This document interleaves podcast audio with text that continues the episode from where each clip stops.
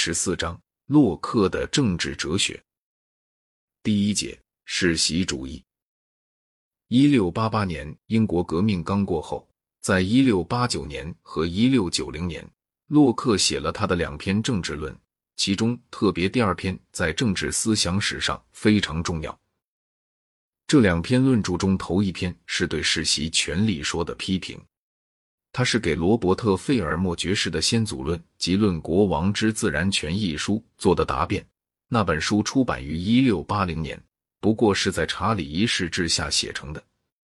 罗伯特·费尔莫爵士是一位王权神授说的赤诚拥护者，殊不幸活到了一六五三年。因为处决查理一世和克伦威尔的胜利，他想必感到刻骨伤心。但是。先祖论的撰写虽说不比内战早，倒还在这些惨痛事以前，所以书中自然要表现理会到颠覆性学说的存在。那种学说，如费尔莫所说，在一六四零年就不新鲜。事实上，新教的和旧教的神学家们，双方在个别跟旧教徒君主及新教徒君主的争执中，都曾经激烈主张臣民有反抗无道昏君的权利。他们写的东西供给了罗伯特爵士丰富的论战材料。罗伯特·费尔莫爵士的爵士封号是查理一世授予的。他的家宅据说遭国会党人抢掠过十次。他以为挪亚上航地中海，将非洲、亚洲和欧洲各分派给韩闪和亚福，未见得有其事。他主张依照英国宪法说，上院无非是向国王尽忠言，下院的权限更小。他讲，独有国王制定法律，因为法律全然是由他的意志发出来的。据费尔莫说，为王的完全不受一切人间的管制，而且不能以他的先人的法令束缚他，甚至不能以他自己的法令束缚他，因为人给自身定法律是万不可能有的事。这些见解表明，费尔莫属于神授权说派中顶极端的一流人物。先祖论开篇是搏击这样一种俗见：人类禀受天赋，生来就有免于一切隶属的自由，得随意选择自己所好的政治形式。任何一个人对他人的支配权，最初都是按照群众的才多授予的。费尔莫说：“这一说起初是在讲所中谋划出来的。”依他说，真相全非如此。那是这样：原来神把王权授给了亚当。王权由亚当下传给他的历代继承人，最后到了近世各个君主手里。他却断的说：“现不当国王的，或者就是，或者该看成是最初为全人类生身父母的那两位原始先祖的隔代继承人。看来我们的元祖并未充分欣赏他做世间一统王的特权，因为求自由的欲望乃是亚当堕落的第一个原因。”求自由的欲望是罗伯特·费尔莫爵士认为邪恶的一种感情。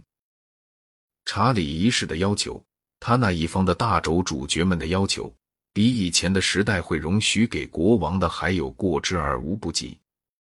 费尔莫指出，英格兰耶稣会是帕森斯和苏格兰加尔文派信徒布凯南，虽然在旁的事情上几乎意见从不一致，却双双主张君王乱政可以由臣民废除。不用说，帕森斯心里想着奉新教的伊丽莎白女王，布凯南心里想着苏格兰的旧教徒女王玛丽。布凯南的学说由成功认可了，但是帕森斯的学说由于他的同僚坎平处死刑而被驳倒。还在宗教改革以前，神学家们就往往相信限制王权是好事，这是大半个中世纪内。变欧洲如火如荼的教会与国家的斗争的一部分，在这场斗争中，国家靠武装力量，教会屏障聪明和神圣。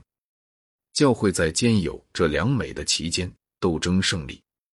等他一闹的只有聪明时，就落了败局。但是潜心深沉的名士们所发的反对国王权力的言论，在记载上还留着。那固然本意是为了教皇的利益。用来支持臣民的自治权也无不可。费尔莫说：“阴险狡猾的经院学者们定要把国王蒙贬到教皇的下位，认为最稳妥的手段莫过于将臣民抬举到国王之上，好让教皇权代替王权。”他引征神学家贝拉民的话，贝拉民讲俗权是由人授给的，即是说，非由神授给的。只要臣民不把它授给国君，这权力就在臣民中间。伊菲尔莫说，这一来，贝拉民让神成了一个民主阶层的一手创造者，这在他觉得颇荒谬绝伦，有如说神是布尔什维主义的一手创造者，让现代的富豪财阀听来的感觉一样。费尔莫讲政治权力的由来本末，不从任何契约讲起，更不从关于公义的什么理由出发，却完全追溯到父亲对儿女的威权。他的见解是，帝王威权的本源在儿女服从父母。创世纪中的那些先祖们就是君主，做国王的是亚当的后代继承人，最低限度也该把他们以这等人看待。国王的当然权利与父亲的当然权利一样，在本性上，儿子永远脱不开父权，即便儿子长大成人，而父亲已老朽不堪。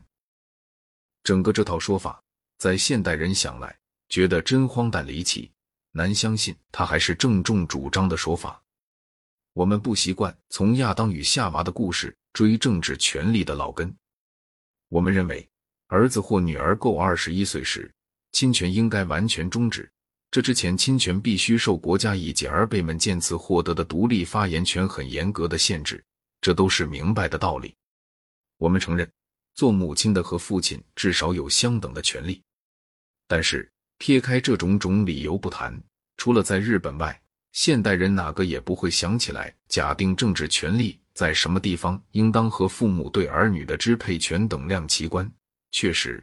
在日本仍然信奉着和费尔莫学说酷似的一说，所有教授及中小学教师必须讲授这说法。